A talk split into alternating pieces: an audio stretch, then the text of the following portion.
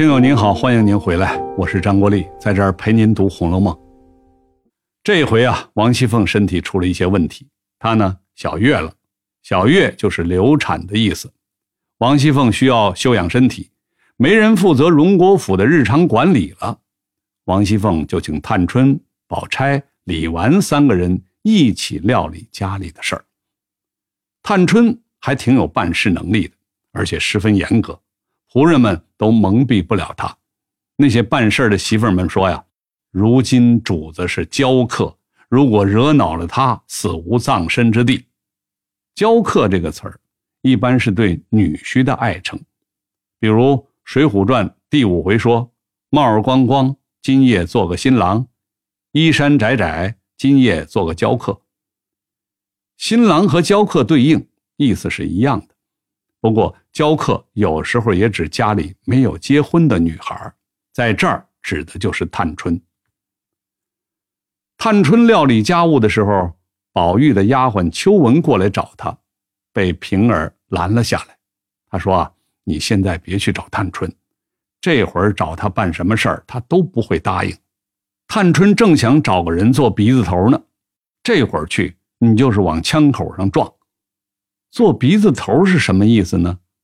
我们常说“开山鼻祖”，所以鼻有开端、开始的意思。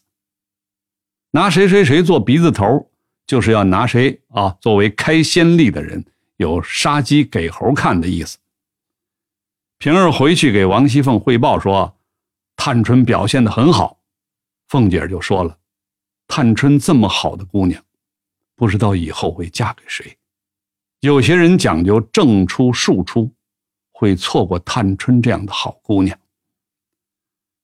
我们前面已经讲过了，大老婆也就是嫡妻生的孩子叫正出，小老婆或者是小妾生的孩子叫庶出。探春呢，赵姨娘生的，所以是庶出。古代宗法礼仪严格，正出的孩子。比庶出的孩子地位高。咱们举个真实的例子：清代雍正年间有个大学士，叫做尹泰，他的家规很严，非常遵守礼仪。他有个很有出息的儿子，叫尹继善，年纪轻轻就做了云贵总督之类的大官。尹继善的母亲徐氏是尹泰的小妾。所以，尹继善已经做到了封疆大吏、一品高官的时候，他母亲徐氏仍然是奴仆的打扮，天天在家里伺候主子，也没有得到朝廷的诰封。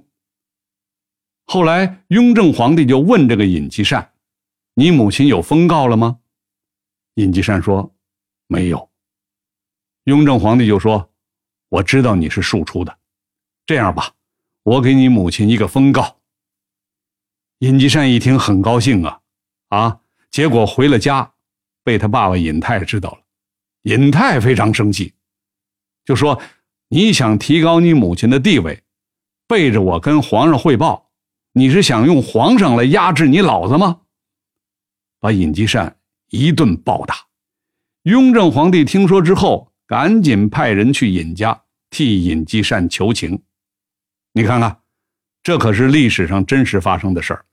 庶出的孩子地位就是这么低，皇帝想帮你一把，都要被自己的老爸阻止。